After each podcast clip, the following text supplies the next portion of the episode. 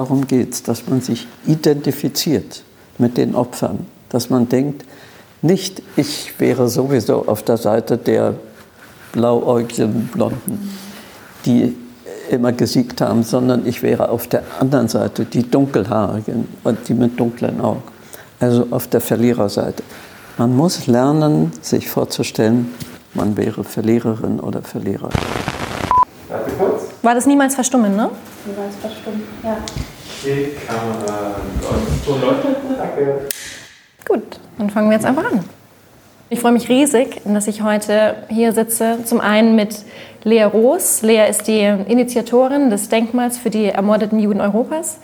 Und Thilo Mischke. Thilo ist Journalist, Fernsehmoderator und Autor.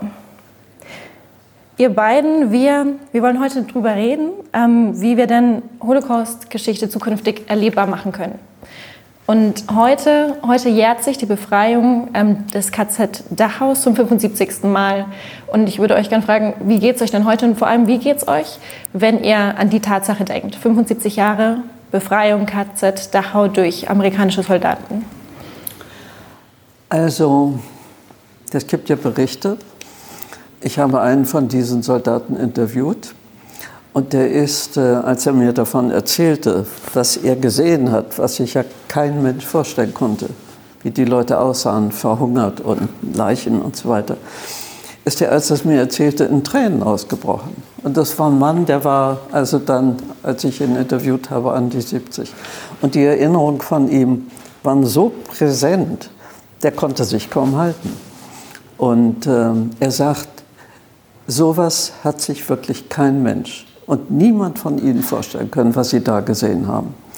Also das ist etwas, was ich nie vergessen kann. Dieser erwachsene ältere Mann, der dann in Tränen ausgebrochen ist, als er mir das erzählt hat. Wann, wann war das Interview? In, in, welchem Zusammenhang? Was hattest du da gemacht? Das war in den 80er Jahren. Mhm. Mhm. Also lange danach. Mhm. Thilo, wie geht's dir? Also es macht mich auf der einen Seite jedes Jahr nachdenklich, wenn solche Jahrestage sind. Ähm, aber es macht mich auch immer noch besonders traurig, weil in Deutschland wirklich jedes Jubiläum sehr groß gefeiert wird. Jede Zahl wird genutzt, um eine Festivität zu machen oder eine Erinnerung zu schaffen. Und dann denke ich bei 75 Jahre Dachau, warum höre ich zum Beispiel nichts aus München? Warum werden nicht ganz besondere Veranstaltungen gemacht und nicht nur eine Kranzniederlegung? Und ich finde, das Gedenken ist extrem wichtig, aber mir viel zu wenig. Insbesondere bei so, einer, bei so einem Jubiläum, Jubiläum ist das falsche Wort, aber bei 75 Jahren. Und da erwarte ich eigentlich Gedenktage, da erwarte ich ähm, mehr, viel mehr von der Regierung, von den Schulen, von den Bürgern. Dass man was erwartest du? Äh, Zeitzeugen, die es überlebt haben, soweit sie noch da sind, noch sprechen können? Ich, was erwartest du? Eine Debatte an erster Stelle. Also ich will, dass wir darüber wieder reden, wie erinnern wir uns richtig an, an, an, die Geschichte in Deutschland oder wie kann man sich 75 Jahre später daran noch erinnern, ohne dass es in Vergessenheit gerät oder ohne dass es kompliziert wird oder wie erreicht man eine neue Generation Mit darüber wem nachzudenken? Willst du da diskutieren? Zum Beispiel wir beide. Zum Beispiel wir beide. Es gibt genug Menschen in Deutschland, die äh, darüber sprechen können, wie man da ein richtiges oder auch falsches Gedenken machen kann. Und es gibt ja jedes Jahr eigentlich immer wieder eine Debatte, die sich auch an diesem äh, Denkmal bricht. Und deswegen sieht man ja, es gibt Bedarf darüber zu diskutieren, wie gedenkt man und wie funktioniert es 75 Jahre später. Und das hätte ich mir tatsächlich dieses Jahr gewünscht, weil es ist ja nicht nur Dachau, das befreit wurde dieses Jahr. Es gab viele, also alle Konzentrationslager wurden 45 befreit und, ja, Kriegsende, und Kriegsende, was ja in einem Zusammenhang steht. Und da hat mir wirklich dieses, es hat mir richtig gefehlt, so da, über die, unsere nachfolgenden Generationen zu, zum Beispiel zu sprechen. Wie bringen wir denen das bei? Ich meine, für uns beide ist es schon schwer, das nachzuvollziehen. Und wir können nur Videodokumentationen gucken oder mit den letzten verbliebenen Zeitzeugen sprechen. Aber selbst für uns ist es, benötigt es sehr viel Abstraktion. Und ich finde, das hätte man eigentlich machen können. Jetzt im Jahr 2020, 75 Jahre danach, einen Weg finden, wie man gedenkt für die nächste Generation. Ja, müssen wir das wegen Corona alles nachholen. Ja. Also wir müssen ja auch nachholen. 15 Jahre Denkmal wollten wir am 22. April machen, ist ja noch nichts geworden. Und ähm, da hat Uwe Neumacker, der Direktor von der Stiftung Denkmal, einen Film auch mit jungen Leuten gemacht. Und äh, den habe ich noch nicht gesehen, wollten wir uns angucken, ging alles nicht wegen Corona. Und auf den bin ich auch sehr gespannt, was die jungen Leute sagen. Aber da ja. hören wir ja vielleicht von dir noch was. Ja, schauen wir mal. Ähm, und aber auf jeden Fall, was, du, was ihr gerade angesprochen habt, die sich mit dem Thema zu befassen. Wir hatten gemerkt in der Vorbereitung auch für dieses Gespräch, ähm, wie schwierig das für viele ist. Ähm, einige Leute, die wir davor anfragten als Gäste oder auch für die Moderation, ähm, viele trauen sich nicht, vor allem auch nicht öffentlich, mit dem Thema sich auseinanderzusetzen, aus Angst davor, ein, Fettnäpfchen zu treten oder despektierlich, ähm, respektlos zu wirken. Und ähm, Lea, deshalb, ähm, und, und auch für mich persönlich, wenn ich ehrlich bin, ich ähm, war selten so aufgeregt wie heute. Auch ich habe viel Respekt vor diesem Gespräch hier und Demut. Ähm, und Lea, daher meine Frage an dich. Du als Initiatorin dieses Denkmals hier, du selbst ähm, hattest Kontroversen angestoßen, standest in der Kritik. War das für dich ein Thema, auch diese, diese Angst davor, gegenüber der jüdischen Gemeinde ähm, einen Fauxpas zu begehen? Wie war das für dich? Ganz anders. Also, äh, die Idee zu diesem Denkmal, das muss ich sagen, stammt von dem Historiker Eberhard Jäckel.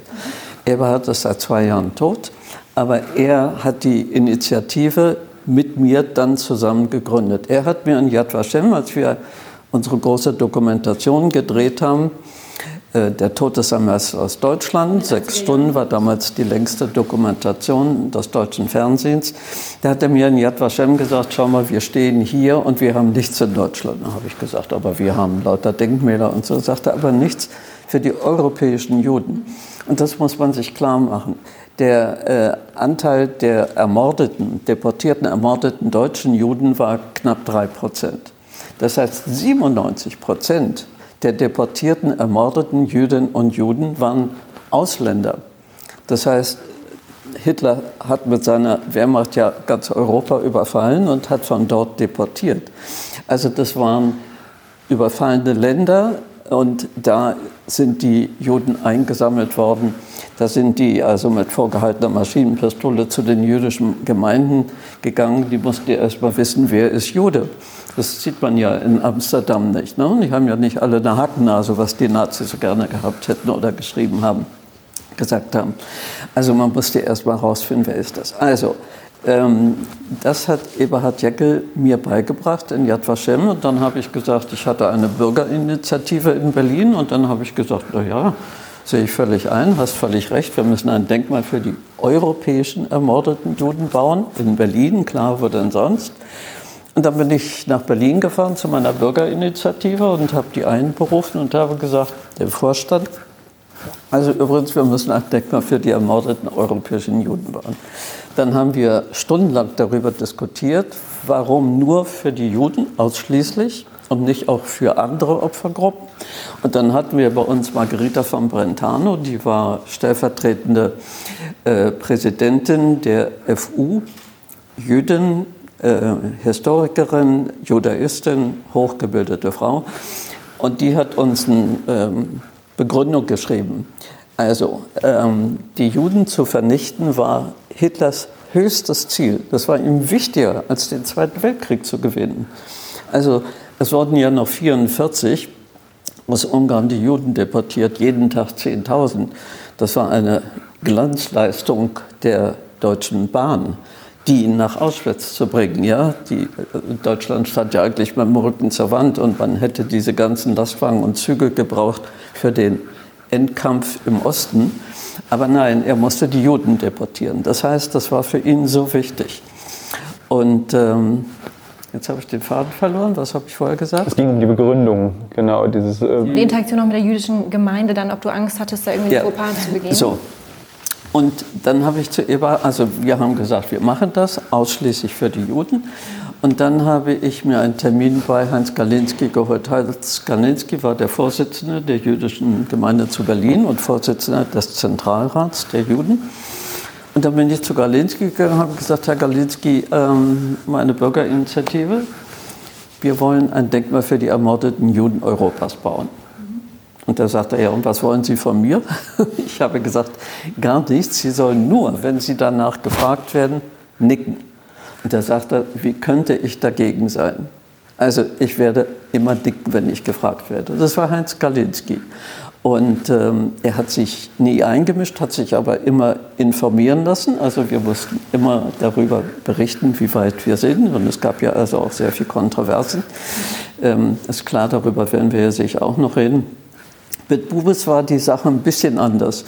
Ignaz Bubis, äh, der Nachfolger, Zentralrat der Juden, Ignaz Bubis, hat gesagt, wir Juden brauchen kein solches Denkmal. Und dann habe ich gesagt, Herr Bubis, wir bauen das nicht für Sie und für die Juden, sondern unsere Initiative, das sind Nichtjüdinnen und Nichtjuden. Wir hatten eine Jüdin dabei, die mir sehr geholfen hat, aber wir waren Nichtjuden. Und das heißt, das war die Idee von Bürgern. Es kam aus der Mitte der Gesellschaft. Es war keine Staatsidee.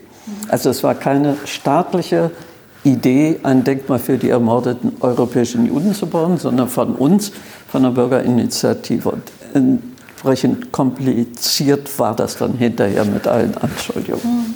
Und Thilo, als vor 15 Jahren dann das Denkmal ähm, eröffnet wurde, ähm, warst du hier? Warst du, erinnerst du dich an den Moment? Ich erinnere mich sehr gut daran. Als Berliner, als Gebürtiger, war das, bedeutete mir das auch sehr viel, dass wir dieses Denkmal an diese Stadt bekommen. Insbesondere auch, weil ich mich seit, früh, seit Kindheitstagen mit diesem Thema beschäftige. Also durch meine, ja, es liegt auch an meiner Familie. Ähm, mein Großvater mütterlicherseits ist Armenier und mein Großvaterlicher Vater väterlicherseits ist äh, SPDler, der in Sachsenhausen saß. Es gab also ein ganz anderes Selbstbewusstsein in meiner Familie über dieses Thema zu sprechen. Also der Holocaust, Konzentrationslager, äh, die Verfolgung der Juden, die Verfolgung der politischen Verfolgten in Deutschland, das war immer, also wirklich jedes zweite Abendbrot Essensthema war das und somit fand ich das toll. Und ich hatte, habe dann, um auch mich von meinen Eltern abzusetzen, eine eigene These entwickelt, wie man darüber reden sollte.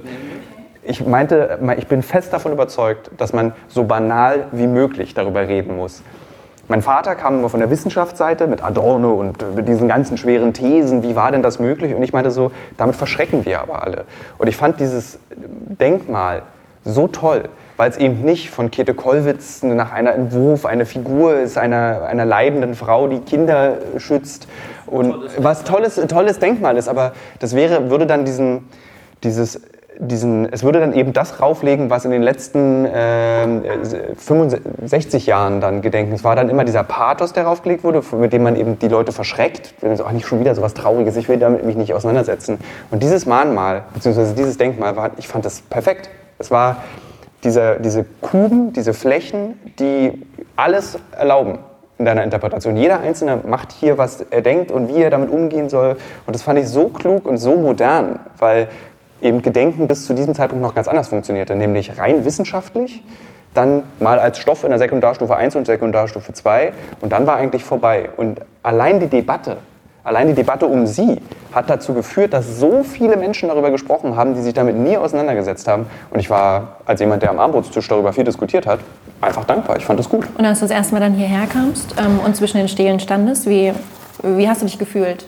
Ähm, ich hatte es ist schwer, ich, müsste, ich lüge jetzt ein bisschen in der Antwort, weil ich mich nicht mehr genau erinnern kann an das Gefühl. Aber ich weiß noch, dass ich das einfach richtig gut fand. Ich mir nicht dieses bedrückt Gefühl hatte, was viele beschreiben, wenn sie hier durchlaufen, sondern dass sich auf so eine fiese Art an diesen hässlichen Potsdamer Platz schmiegt, den man ja als Berliner so unfassbar hässlich findet und dann als, also ich finde ihn doof. Ähm, aber dieses, dieses äh, Denkmal war so, diese, auch diese Provokation in diese Stadt das reinzusetzen, die, die er für sich jetzt neu baut, eben mit diesem äh, neoliberalen Superzentrum da in der Mitte. Und dann steht dieses Ding da, nimmt teure Immobilienpreise weg. Hier kann man keine Mall hinbauen. Ich, also ich hatte da wirklich, war so ein, wie so ein Glücksgefühl hatte ich eigentlich. Und das eigentlich jedes Mal, wenn ich hier dran vorbeifahre, jedes Mal habe ich dieses so, mega. Finde ich richtig gut, dass sowas hier hingebaut wurde, dass so viele Leute sich A, provoziert fühlen und so viele Menschen die Möglichkeit haben, nochmal daran erinnert zu werden, was passiert ist. Schade, dass wir uns damals nicht kannten, hätte ich gerne gehört. Aber jetzt, wenn du das hörst, ist das genau das, was du erreichen wolltest, als du in den 80ern, als ihr gemeinsam die Idee hattet? Ach, weißt du, also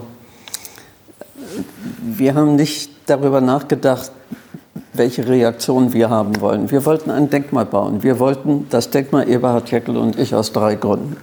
Wir wollten erstens an die Tat erinnern. Das war ja 89 große Euphorie, Vereinigung der beiden Deutschlands. Prima, herrlich, fand ich auch, war ja immer in Berlin geblieben, bin ja nie aus Berlin weggegangen, das war meine Stadt und so. Aber ähm, wir haben gesagt, Eberhard und ich, also da war was davor. Und wir wollten an die Tat erinnern. Zweitens, wir wollten die Opfer ehren. Man hat sie ja unehrenhaft aus ihren ganzen Volksgemeinschaften ausgesondert, deportiert, ermordet. Also wir wollten sie ehren. Und wir wollten drittens ihnen ihren Namen zurückgeben. Also statt der Auschwitz-Nummer ihren Namen wieder. Und wir haben ja hier unten den Raum der Namen, wo man sitzen kann und dann werden Schicksale verlesen auf Deutsch und auf Englisch. Und auf die vier Wände werden die Vor- und die Nachnamen und soweit vorhanden Geburts- und Sterbedaten der Opfer projiziert.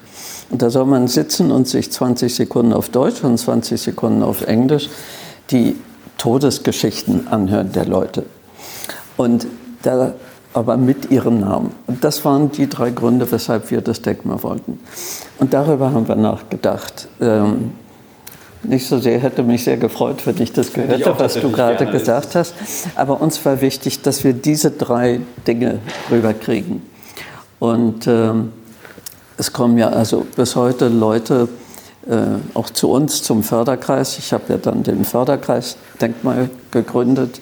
Wir arbeiten ja immer noch daran, weil wir die Namen, da kostet ein Name, wenn man das produziert, also hörbar und sichtbar macht, äh, kostet rund 100 Euro und wir sammeln das Geld dafür, weil der Staat, der das Denkmal für 26 Millionen Euro damals errichtet hat, hat aber 800 Schicksale hier eingestellt zum Hören und zum Gucken und damit war Schluss. Und dann haben wir gesagt als Förderkreis, wir sammeln weiter Geld und das machen wir bis heute, um mehr Schicksale einzustellen. Und wir haben das Geld, also fast, naja, nicht ganz eine Million, aber so 900.000 Euro, haben wir zusammen gesammelt und das wird da reingesteckt, dass man das produzieren kann. Das ist eine Menge Geld und dafür muss man eine Menge machen, um das zu kriegen. Auf jeden Fall.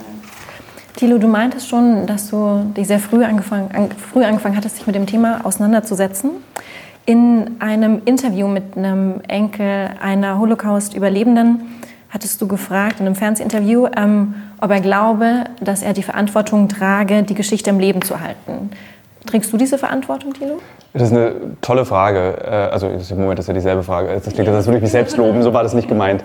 Ähm, genau, das ist nämlich die wichtigste Frage, die sich meine Generation und die nachfolgenden Generationen stellen müssen. Es geht immer um Schuld und es geht um Verantwortung. Und ich bin auch jemand, der sagt, die Schuld unserer Großeltern können wir nicht tragen, aber wir haben die Verantwortung, dass diese Geschichte nicht in Vergessenheit gerät. Und dann müssen wir uns eben das richtige Mittel suchen. Wir müssen über neue Mittel nachdenken, wie zum Beispiel banal sein oder einfach Comics, Kinofilme, ähm, Bücher, die es auch auf einer ganz anderen Perspektive betrachten. Und ja, tatsächlich, diese Verantwortung übernehme ich und will ich auch übernehmen, dass meine Kinder später über dieses Ereignis nachdenken und verstehen, das ist jetzt zwar 100 Jahre dann her, äh, also dann, wenn meine Kinder darüber diskutieren.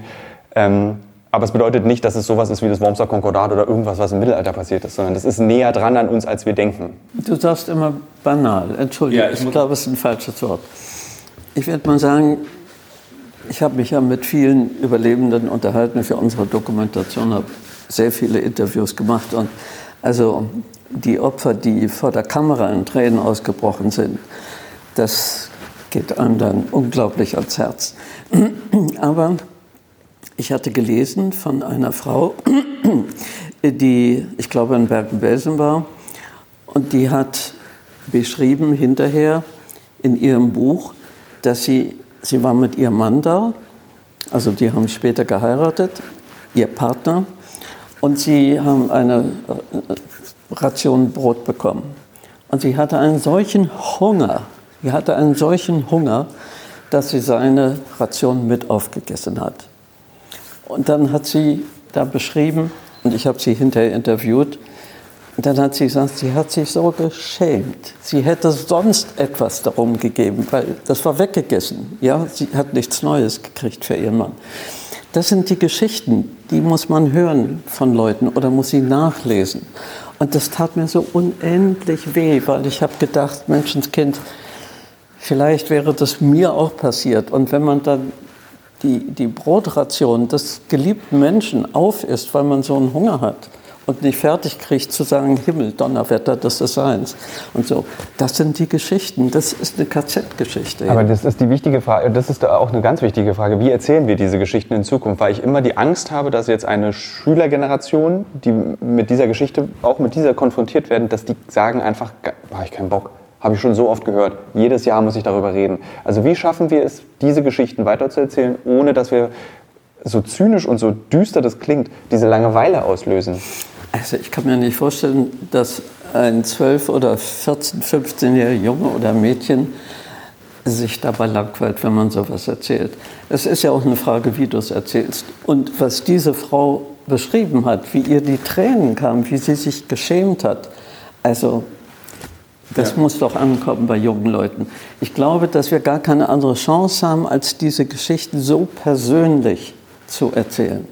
Wie dieser Soldat, der Dachau befreit hat, der noch äh, hinterher in Tränen ausgebrochen ist, weil er gesehen hat, die Leichen und die verhungerten Leute und so weiter. Also äh, was Besseres fällt mir auch nicht ein als so etwas. Und wir müssen ich habe ja auch die Leute äh, interviewt, die Auschwitz überlebt haben. Und es gibt ja diese Filme, es gibt ja unendliche Interviews, Gott sei Dank. Die sind ja alle erhalten.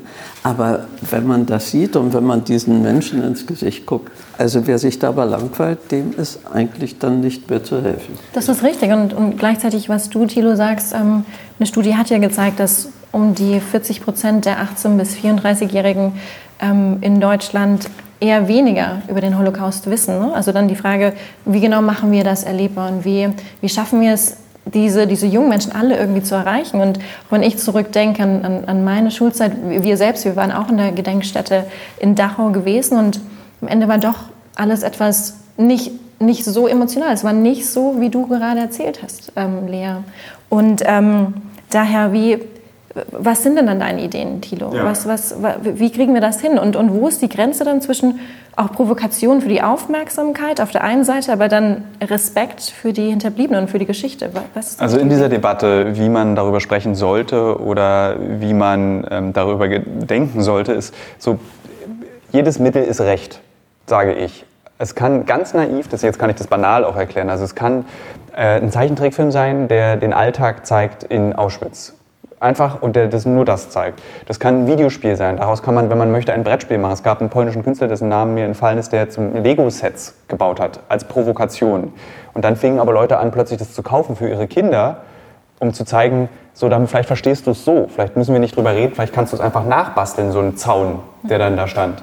Und das meine ich mit banal, dass das einfach so ganz simple Mittel genutzt werden können. Also, ja, es ist Alltäglich. Alltäglich. Aber nicht, aber nicht also ich will noch, dann gebe ich jetzt ein ganz konkretes Beispiel dafür. Äh, es gab in dem Film X-Men, im ersten Film, eine Szene, in der der Antagonist, der Böse, äh, in diesem Film äh, das Tor von Auschwitz mit seiner Kraft zerbiegt. Und ähm, erst diese, die, dass seine Eltern ermordet wurden durch die Deutschen, hat dazu geführt, dass der große Bösewicht in diesem berühmten Marvel-Comic-Universum eben äh, an, an, an zutage trat. Und ich saß im Kino Kosmos in Berlin-Friedrichshain, als ich das gesehen habe. Und um mich herum saßen äh, ganz normale Leute, äh, Lichtenberger, Friedrichshainer. Und ich war mir sicher, dass diese emotionale Szene, dieses emotionale Gefühl in so einer billigen Film, in so einem ganz komischen Filmkosmos, bei den Menschen zum ersten Mal im Zusammenhang mit Auschwitz gebracht wurde und dass sie eine Emotion entwickelt haben bezüglich Auschwitz. Und das haben sie eben nicht geschafft mit den Geschichten, die sie im Schulunterricht gehört haben oder die Dokumentationen im Fernsehen, sondern weil ein Superheld sieht, wie seine Eltern deportiert werden. Und genau das meinte ich mit eben, dass man mit diesen banalen Motiven, den Comic, das meinte ich. Naja, also sind ja auch unendliche Dokumentationen gedreht worden. Ich selber habe ja eine gemacht, sechs Stunden lang. Aber natürlich kriegst du mit Spielfilmen, wo eine Familiengeschichte erzählt wird, hatten wir ja alles, ja. der Holocaust, also die berühmte Serie. Damit kriegst du natürlich mehr Möglichkeiten der Identifikation von Zuschauern mit den ja. Opfern. Aber wir müssen ja beides haben. Wir müssen auch die Dokumentation haben, wo wir die Überlebenden haben, die Zeitzeugen, also nicht erfundene Geschichten, sondern die erzählen ja auch herzzerreißend.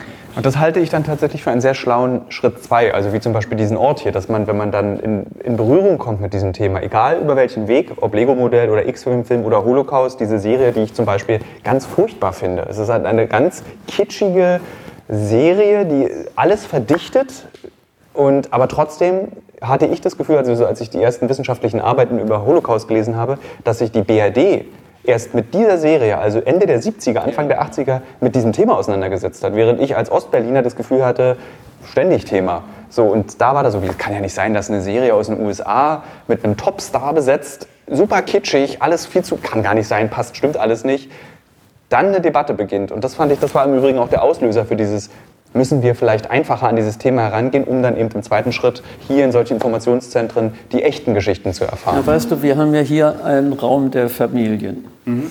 Und da werden Fotos und Filme soweit vorhanden über diese Familien gezeigt. Und dann siehst du, das war eine Familie, das waren 36 Menschen und die sind ausgelöscht. Sie sind ermordet worden. Und dann siehst du kleine Filmszenen, wie die Kaffee trinken, wie die so ein Dinner haben oder so. Und das versuchen wir ja auch über ganz persönlichen Zugang zu einzelnen Schicksalen den Leuten klarzumachen, was das bedeutet, eine solche 36-köpfige Familie auszulöschen.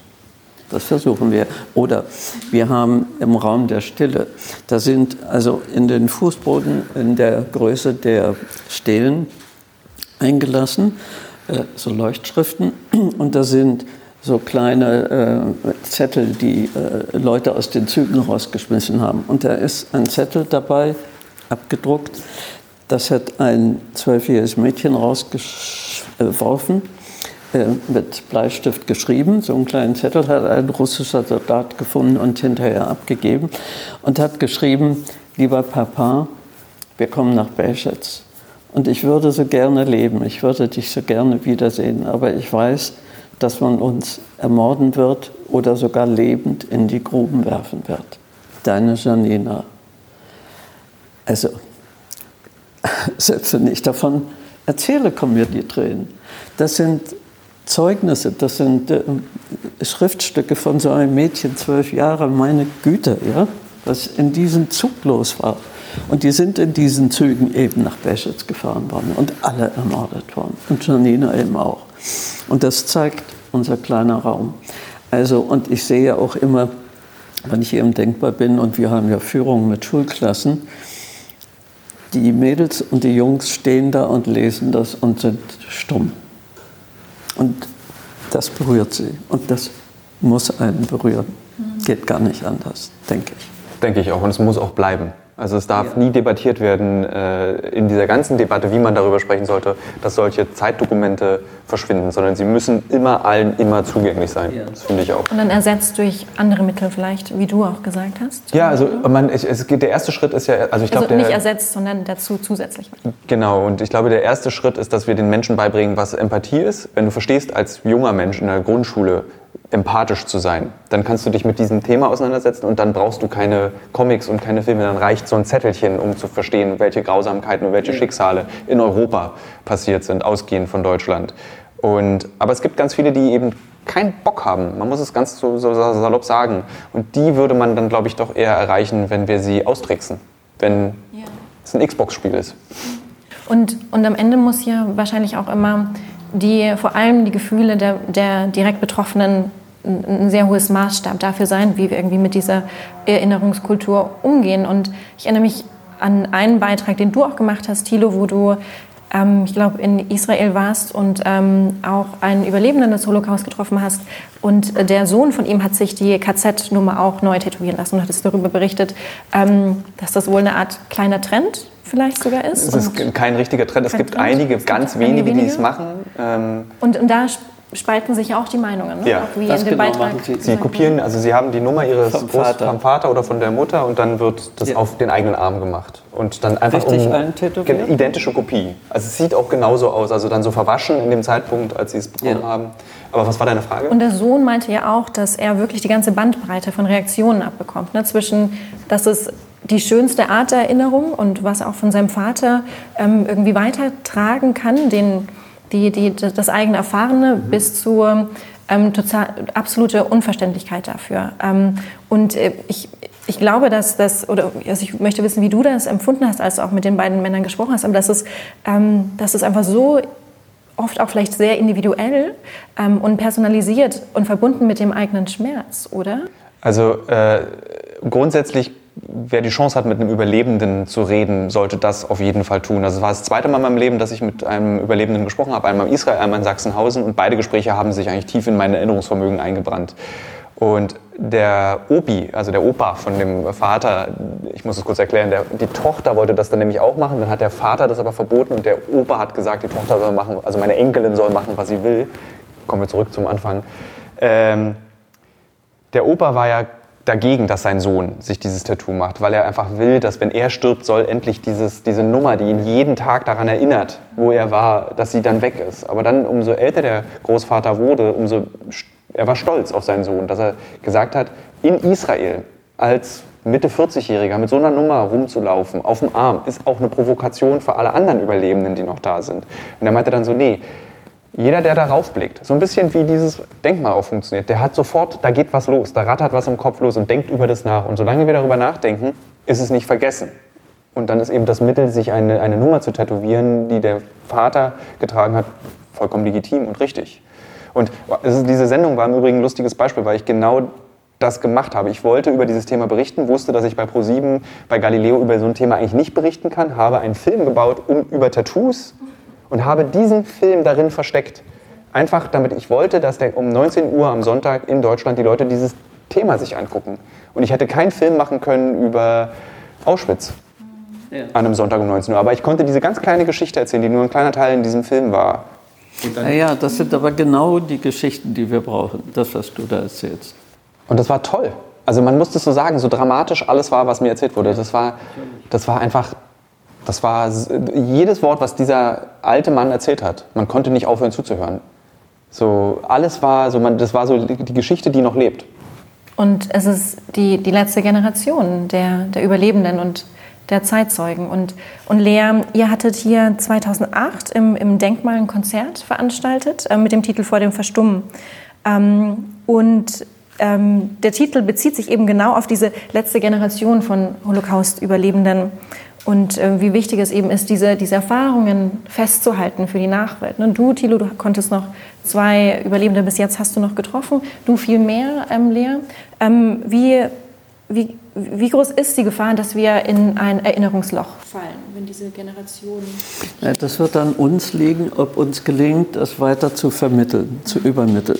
Zu diesem Konzert übrigens, nun hatten wir das große Glück, ich glaube, es war der 9. Mai, und es war strahlende Sonne. Am Tag davor und danach hat es geregnet, also wir hatten wirklich Glück. Und ähm, da waren 3000 Leute. Magst du ein bisschen erzählen, wie, also man kann sich das schwer vorstellen, wie das im Und die genau, haben da gesessen, was wir ja sonst nicht so gerne haben. Mhm. Aber äh, in dem Falle haben da also wirklich 3000 Leute gesessen, waren ganz still und stumm und haben sich das Konzert angehört. Das war so eindrucksvoll, dass die das dann nochmal gespielt haben und immer noch saßen die Leute da. Und dann gab es hinterher also unglaublich viele und gute Gespräche. Und das ist eben die Frage, ob uns immer wieder was einfällt.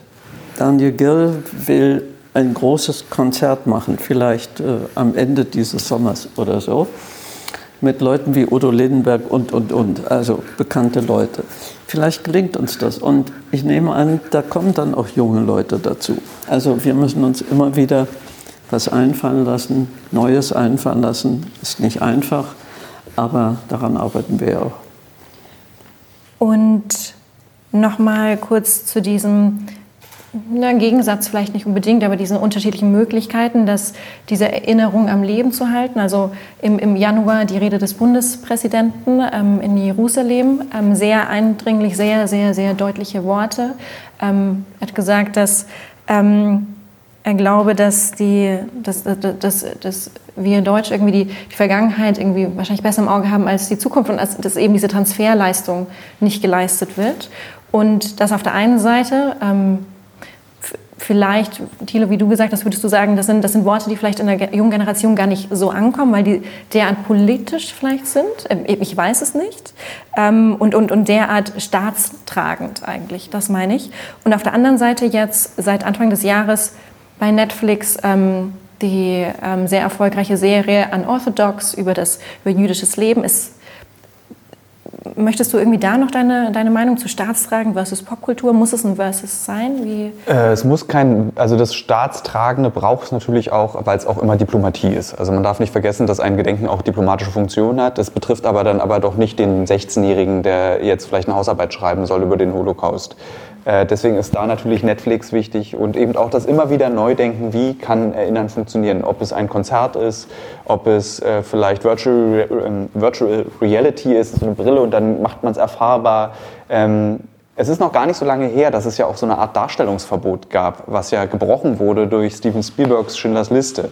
Also dieses Zeigen, was dort passiert ist, das, äh, und nicht nur erzählen und nicht nur Tatsachenberichte. Also man wird ja es entwickelt sich immer weiter, auch das Gedenken und das Erinnern wird weiterentwickelt und wird moderner. Und wir dürfen nur nicht aufhören, daran zu arbeiten. Wir dürfen nur nicht aufhören, äh, für die nächste Generation uns zu überlegen, ähm, wie man daran denkt. Und auch wenn sie uns nur widerspricht, das reicht ja schon. Auch wenn sie sagen, das ist mir zu altbacken. Es, gibt, es gibt in Warschau ein tolles Museum. Und zwar ein Museum über die Geschichte der Juden, der polnischen Juden in Polen. Und ähm, ich war na, vor drei Jahren das letzte Mal da. Ich musste dringend wieder mal hin. Mache ich dann auch. Und ähm, Warschau ist ja eine so tolle Stadt geworden, aufgebaut. Also von den Polen grandios, wirklich toll. Ähm, und dieses Museum hat überall, wo man steht und Informationen über die Geschichte der polnischen Juden ist natürlich mit Holocaust verbunden. Wenn man dann auf ein Foto tickt, dann wird da plötzlich ein Film draus und der wird projiziert. Also ich rate jedem, in dieses Museum zu fahren und sich anzugucken, wie man Geschichte lebendig machen kann. Ja. Also ein solches Museum haben wir hier nicht. Das hat auch, äh, ich glaube, ein unendliches Geld gekostet, aber vor allen Dingen Ideen, ja. wie man es lebhaft machen kann in einem Museum. Also man ist da drei, vier Stunden und die vergehen einem Nu. Und es rührt einen unglaublich an, was die da gemacht haben. Ein tolles Buch. Es ist eben auch zum Beispiel dieses Anrühren oder dieses Traurigsein. Es gibt auch ganz viele, die Angst haben, wenn sie jung sind, in solche Museen zu gehen, weil sie Angst haben, eben nicht dieses Gefühl zu haben. Und ich glaube, jeder, der dieses Video jetzt guckt oder diesem Videopodcast zuhört, äh, es ist okay, jedes Gefühl zu haben, in dieser wenn man sich mit diesem Thema auseinandersetzt. Man muss nicht, um den Eltern oder Großeltern zu gefallen, traurig sein, sondern man kann auch nachdenklich sein und man kann auch irgendwas, man kann auch Zeugenberichte schön finden, dass da irgendwie Menschlichkeit in diesen Berichten ist. Ich finde, das ist, jede Emotion sollte erlaubt sein. Das Wichtige ist, dass man sich darauf einlässt. Ja. Nicht? Man kann nicht so daran gehen. Also wenn man mit so einem Widerstand daran geht, dann wird nichts. Aber wenn man offen ist oder wenn die Mädels, die Jungs offen sind dafür, sich auf das Thema einzulassen, dann glaube ich, sind wir mit dieser Mischung auf einem ganz guten Weg, die zu erreichen. Was anderes fällt mir auch nicht ein. Was sollen wir sonst machen? Und würdet ihr mir sagen wollen, wenn ihr euch zurückdenkt in euer zwölfjähriges Ich, mhm. wie, hättet, wie hättet ihr gewollt, ganz persönlich, dass euch über den Holocaust, ähm, die Nazi-Verbrechen, ähm, Informationen, Gefühle, Empathie, die ganze Bandbreite vermittelt worden wäre. Sind das die Besuche, sind das verpflichtende Besuche in KZ-Gedenkstätten? Sind, sind das Podcasts jetzt, die es jetzt gibt, vielleicht noch nicht, als ihr zwölf das ist für mich ein bisschen schwer zu beantworten, weil meine Mutter war sogenannte Halbjüdin. Es gibt ja keine Halb- und Volljuden, das war die Nazi-Ideologie. Also mein Großvater war Jude. Meine Mutter war dann im Nazi-Sprachgebrauch Halbjüdin.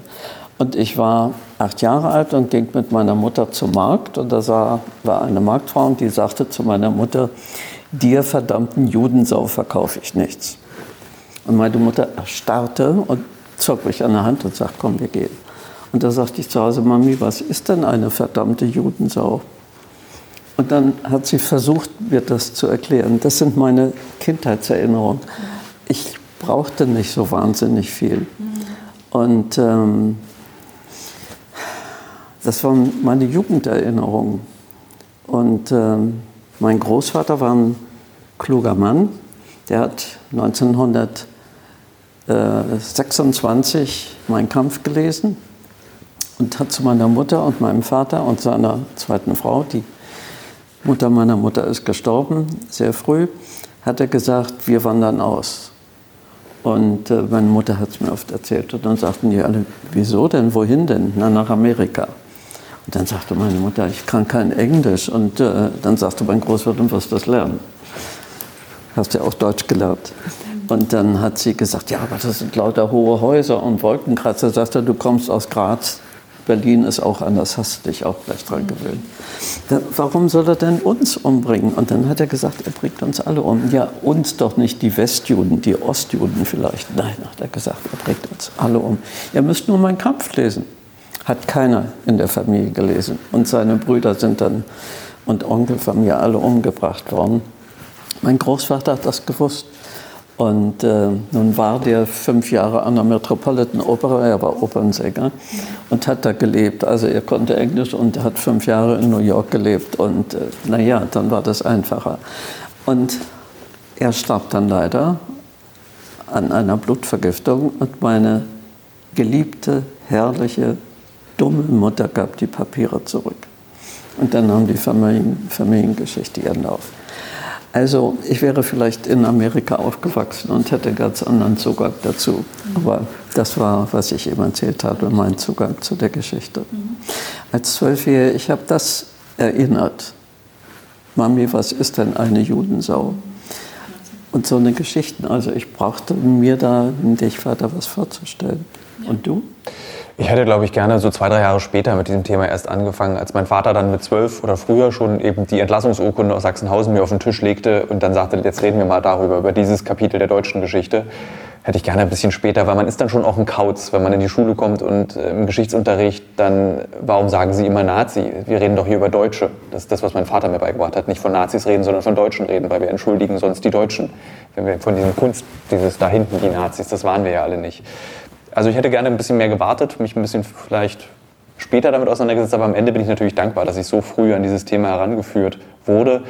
Und äh, es begann eben mit der Entlassungsurkunde und äh, hört nie auf. Also ich denke da eigentlich und beschäftige mich mit dem Thema auch intensiv weiter und versuche immer wieder Geschichten zu machen. Ich schreibe regelmäßig für die Deutsche Bahn, schlage jedes Jahr vor, ich möchte, dass wir im Januarheft zum äh, Tag der Befreiung von Auschwitz eine Geschichte über die Deutsche Bahn und das Dritte Reich machen. Und jedes Jahr wird diskutiert, können wir das machen sollen wir das machen. Und du weißt, dass die Juden ihren Transport nach Auschwitz selber bezahlen mussten. Ja. Die haben pro Person so und so viel bezahlt. Ja. Aber nur eine einfache Fahrt. Das muss man sich klar machen. Nicht die Rückfahrt war ein ehrlicher Betrieb, die Deutsche Bahn. Und ähm, ihr habt gerade schon über eure eigene Biografie gesprochen und die Momente erwähnt oder was da passiert ist und, ähm, und, und warum das dazu führte, warum ihr macht, was ihr jetzt macht. Aber ich glaube, es ist fair zu sagen, dass, dass es viel mehr Menschen gibt, die eine eigene familiäre Geschichte haben, die mit dem Thema verbunden ist, aber dennoch nicht so viel Engagement zeigen wie, wie ihr beiden, Lea, wie du vor allem. Ähm, magst du da vielleicht noch mal kurz drüber reden, wie das, wie kam das, was ist der Mechanismus, dass deine eigene Geschichte, deine Familiengeschichte sich in derart einzigartiges Engagement, du bist Initiatorin, Mitinitiatorin von diesem Denkmal hier, sich das so... Aber hör mal, es war das größte Menschheitsverbrechen. Und äh, ich habe am Anfang noch gar nicht so sehr meine Familiengeschichte. Das habe ich mit meiner Mutter später aufgearbeitet. Aber als Jeckel mir das sagte und äh, wir in Yad Vashem standen, und da gibt es ja da die Allee der Gerechten, da sind ja alle die, die jüdisches Leben gerettet haben, irgendwie, sind ja da geehrt mit einem Baum und dann mit einer kleinen Tafel. Und als ich das gesehen habe, das hat mich so berührt. Da waren viele Deutsche dabei, die Juden, jüdisches Leben gerettet haben, also sie versteckt haben. Und eine Jüdin oder einen Juden zwei Jahre zu verstecken im Keller, hieß ja, man muss sie zwei Jahre lang ernähren. Man muss ja Lebensmittel, wir müssen ja irgendwas essen. Also ähm, diese Geschichten haben mich da unglaublich ähm, richtig getroffen. Und ich habe mir immer versucht, die Familiengeschichten derer vorzustellen, die da gerettet haben. Also ja, das sind meine Erinnerungen. Und für, für ein Individuum, für dich aber natürlich auch viel emotionale Last, emotionale Arbeit, oder? Wie, wie gehst du damit um? Ja, aber ich habe Folgendes gemacht. Ähm, ich habe mich sehr intensiv jahrelang damit beschäftigt. Ich habe Klavier gespielt und habe die kleinen Präludien von Johann Sebastian Bach gespielt. Und die habe ich morgens erst mal zwei Stunden geübt. Und Musik ist für mich immer noch sehr wichtig. Musik ist etwas, was einen erlöst, was einen etwas über den Erdboden hebt. Und dann habe ich angefangen, darüber zu arbeiten. Aber das war schon sehr, sehr bedrückend. Also manchmal ist mir schlecht geworden und ich musste mich übergeben, wenn ich gelesen habe, woran die Menschen gestorben sind, äh, ausgeschlagene Nieren und so weiter und so weiter in den Konzentrationslagern oder dass sie die Köpfe aufgemacht haben und so weiter. Aber ich habe dann auch immer dafür gesorgt, dass ich auch in der Gegenwart bleibe und habe Veranstaltungen selber organisiert zu Themen, die wir heute behandeln, also Kultur und Politik habe einen politischen Salon installiert, den ich betrieben habe, alle vier Wochen. Und das hieß, ich musste mich auch alle vier Wochen, immer ein bisschen davor, nicht? so eine Veranstaltung, die schüttelt man nicht aus dem Ärmel, da muss man schon dafür arbeiten. Also ich habe immer dafür gesorgt, dass ich neben dieser ganzen Belastung auch in der Gegenwart angekommen war und habe Themen bearbeitet. Und das hat mir sehr geholfen. Und dann mein Vorstand. Also so ein Denkmal baut man ja nicht allein. Ich hatte einen Vorstand, wir waren zwölf Leute und die haben mich unglaublich unterstützt. Und mein Mann, immer wenn ich nach Hause kam und sagte, Jakob, also schon wieder diese Angriffe und muss ich das machen und wollen wir nicht aufhören? Du machst das weiter. Und er hat mich unheimlich bestärkt und hat gesagt, das haben wir uns doch vorgenommen, das hast du dir vorgenommen und natürlich müssen wir das weitermachen. Aber ich habe schon sehr viel Zuspruch gehabt von ihm und von meinem Vorstand. Anders kann man das nicht machen und anders kann man es auch nicht aushalten. Ja, bei den auch ganzen Kontroversen und Angriffen, was du gerade gesagt hast, die passiert sind, hast du Lust, da noch ein bisschen kurz drüber zu reden, ein bisschen mehr, was naja, also das waren Erstmal ging ich mit meiner Stellvertreterin aus der Bürgerinitiative, Ada Wittake Scholz, durch Berlin. Wir gingen zur sogenannten Honoration, also alles voll Leute, die wichtig waren in Berlin und haben denen gesagt, also hört mal, wir wollen also ein Denkmal für die ermordeten Juden bauen. Und ich dachte, naja, das haben wir in drei Jahren, das ist doch ganz klar, das ist doch logisch, wir müssen doch so ein Denkmal bauen. Das fanden die anderen überhaupt nicht. Und das Schlimmste, was ich aber gehört habe, da waren 26 linke Organisationen zusammengeschlossen. Und die äh, Vorsitzende dieser 26 Organisationen kam zu uns ins Büro und sagte zu mir, wenn ihr, ihr euer Denkmal baut, und ich meinte immer, es war unser Denkmal, nicht euer, wenn ihr euer Denkmal baut, dann kriegen wir nicht die Gelder für unsere ABM-Stellen. Also das hat mich umgehauen, dieser Satz. Weil ich war doch immer davon ausgegangen, und wir alle, die wir im Vorstand waren, waren davon ausgegangen, es ist doch selbstverständlich, dass wir für sechs Millionen ermordete Juden ein Denkmal bauen müssen. So, das war das. Das war also so. Dann gab es die, die sagten, auch Juden, Jüdinnen, wie kommt die denn dazu? Also ich bin Vierteljüdin. und wie kommt die denn dazu? Die ist ja nicht mal Jüdin und will hier den Juden ein Denkmal bauen. Und die anderen haben gesagt, na ist doch klar, die ist ja keine Jüdin und die will das machen. Also wie man, ich saß immer so zwischen diesen Stühlen. Das waren die, die auch neidisch waren und die es dann, als es erfolgreich wurde, wir, den, wir uns den Erfolg missgönnt haben. Das sind immer die Leute, die neidisch sind, wenn sie die Idee nicht hatten. Und dann gab es die richtigen Antisemiten. Willst du den Juden schon wieder eine Extrawurst bauen? Da habe ich gesagt, ja, bei der Ermordung hatten sie auch eine Extrawurst. Und das haben die mir noch gesagt, als das Denkmalsgelände schon bebaut wurde und wir da draußen standen und Geld und Unterschriften sammelten. Wir haben da lange, lange, lange gestanden bei jungen Leuten vor allen Dingen Unterschriften und dann auch Geld gesammelt. Wir mussten ja also die Annoncen und sowas bezahlen. Da kamen diese Leute an und sagten es immer, aber so, ne, willst du den Juden schon wieder eine Extrawurst machen? Also das waren die eingefleischten Antisemiten und gegen die kannst du gar nichts machen. Ja? Da kannst du nur noch so zurückballern. Das waren so die Hauptgeschichten. Naja, und als die Sache dann lief, also dann gibt es immer die, die auf einen fahrenden Zug aufspringen, nicht so schöner als auf einen fahrenden Zug aufzuspringen, und die anderen, die dann umso mehr noch dagegen waren. Martin Weiser zum Beispiel hat hinterher einmal in so einer kleinen Notiz gesagt, das ist eigentlich doch ein bemerkenswertes Denkmal. Oder Georgi Konrad, der Akademiepräsident, der war also ein erbitterter Gegner. Und dann waren wir mal zu dritt bei dem, da hat der uns angebrüllt und angemeckert, dass ich aufgestanden bin nach zehn Minuten und haben gesagt, Herr Konrad, das habe ich nicht nötig, mir von Ihnen alles sagen zu lassen. Also haben Sie mich gerne, kommt, wir gehen jetzt und dann sind wir raus.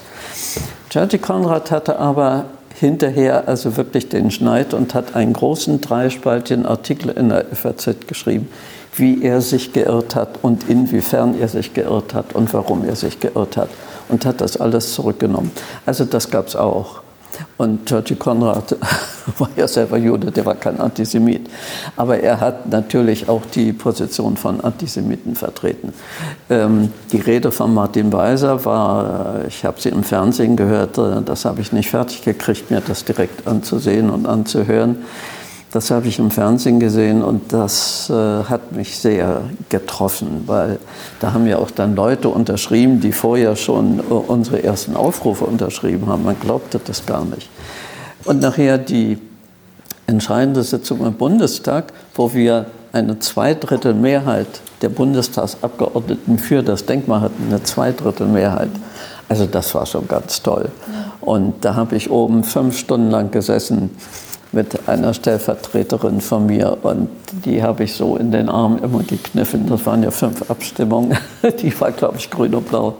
Naja, und dann sind wir da runtergegangen und dann fragte mich ein Reporter, ob ich nun glücklich sei. Und da habe ich gesagt, nee, von Glück kann keine Rede sein. Erleichtert, mhm. ja, und froh. Mhm. Aber glücklich kann man über das Thema nicht sein. Aber wir waren unendlich erleichtert und froh, über dieses tolle Ergebnis. Zwei Drittel des deutschen Parlaments hat für das Denkmal gestimmt. Ja. Da brauchten wir dann keine Volksbefragung mehr. Ja, ja, Wahnsinn. Dann jetzt noch meine Abschlussfrage an euch beide.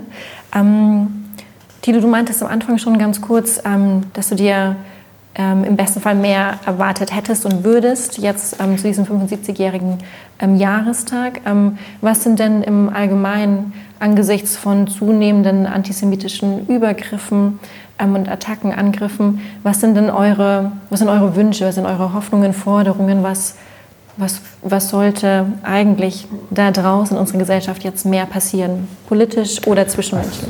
Also ich bin jetzt immer ganz, also es klingt naiv, was ich gleich sagen werde, aber ich bin davon fest überzeugt, dass Bildung, Bildung, Bildung. Wir müssen alles Geld, was wir haben, bitte in Bleistifte investieren und nicht in äh, Kriege, Erdöl und Atomwaffenförderung, sondern einfach rein in die Intelligenz der jungen Menschen, weil wer intelligent ist und gebildet ist, der wird nicht zum Menschenfeind bin ich, ist jetzt ein bisschen übertrieben, ein bisschen grob formuliert, aber davon bin ich fest überzeugt.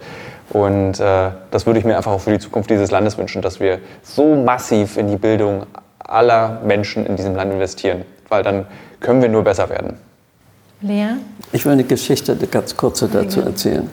Ich habe einen Film in einem baden-württembergischen Dorf gedreht, Buttenhausen. Das war bis 1933 zur Hälfte christlich, zur Hälfte jüdisch.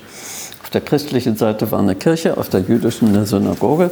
Und äh, die Feuerwehr, die örtliche, hat dann 38 den Auftrag gekriegt, die Synagoge zu zerstören. Und die haben sich geweigert. Da haben gesagt, wieso, das sind doch unsere Juden. Ein Satz, den es in Deutschland fast nie gibt, den hört man immer im Ausland. Unsere Juden, bei den Deutschen heißt es immer Christen und Juden. Also die Feuerwehr hat das nicht, aber zum Schluss kam dann eine Feuerwehr von außen, die hat dann diese Synagoge zerstört.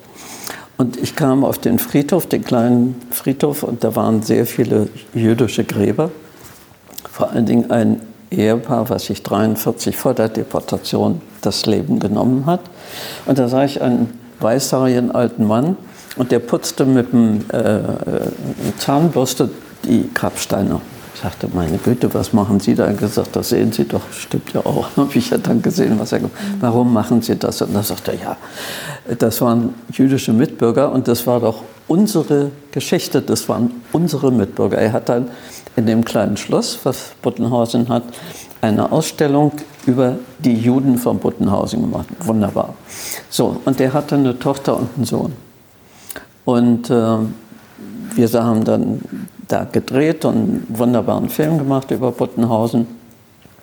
Und dann habe ich zu der Tochter gesagt in dem Schlussinterview, du hast das ja nur alles gesehen und miterlebt und die Deportationen und so weiter.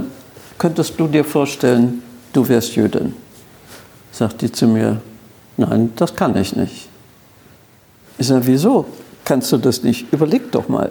Du hättest jüdische Eltern gehabt, du hast doch die ganzen Geschichten gehört. Nein, das kann ich nicht. Da habe ich gedacht, Himmel, Donnerwetter, was macht man mit so einem Mädchen, die die Geschichten, die ihr ja, mit Zahnseide und mit, mit einer Zahnbürste die Gräber sauber macht und eine Ausstellung macht und die Geschichten erzählt. Nein, sie konnte und sie konnte und sie konnte nicht. Ich hoffe, das ist eine Minderheit, weil die hat das doch nun alles erlebt.